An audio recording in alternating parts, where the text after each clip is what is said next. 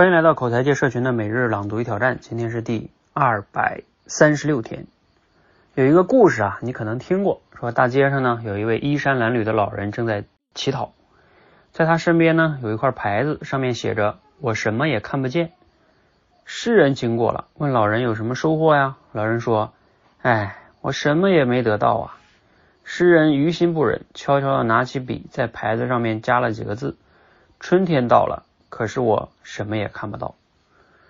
晚上，诗人又经过此地，询问情况。老人说：“哎，先生，不知道为什么下午给我钱的人就多了很多呢？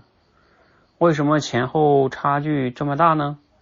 因为同理心。诗人站在老人的角度，看到了老人的需求，又从路人的角度把老人的需求呢翻译给了路人。开始的我什么都看不见。”是老人以自己的视角描述看不见的事实。修改后的春天到了，可是我什么也看不见。站在路人的视角，看到本该万紫千红的春天，有一位双目失明的老人，因为看到了老人的需求，路人愿意施以援手。所以，什么是同理心呢？就是你能站在对方的角度去想他需要什么，而不是我可以给什么。比如，很多父母倾其所能给孩子他们认为最好的，而孩子呢并不领情，因为父母想的是我能给你什么，而不是你想要什么。有一句话特别好，爱的表达方式比爱本身更重要，给对方他需要的，远比给对方你认为对的好的更重要。前提是你要有同理心。好，来自于刘润老师的文章哈，读了今天内容呢，你有哪些感触跟思考哈？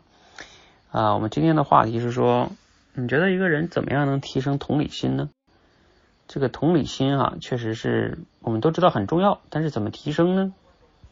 我以前记得分享过一些方法，在这里有简单分享两个方法。第一个方法呢，可能你也在这样做，但是你可能没这么想。就是去读小说，或者是看一些影视剧也是可以的。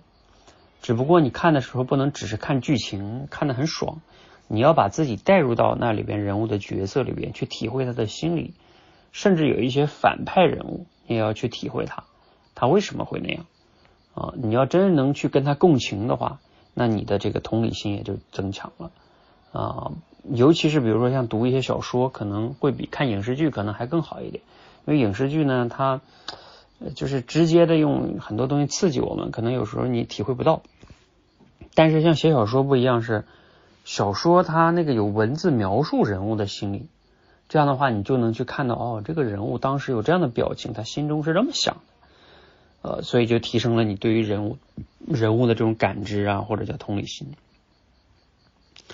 啊，这是一种方法哈，这个是我们每天都在看电视或者看小说，只不过你要。带着一些更深的觉察去看，会能提升。另外一点呢，我简单说说吧，就是说，其实同理心，同理心嘛，就是你要真正的和人接触，然后呢，学会不断的在这个接触的过程中学会换位思考。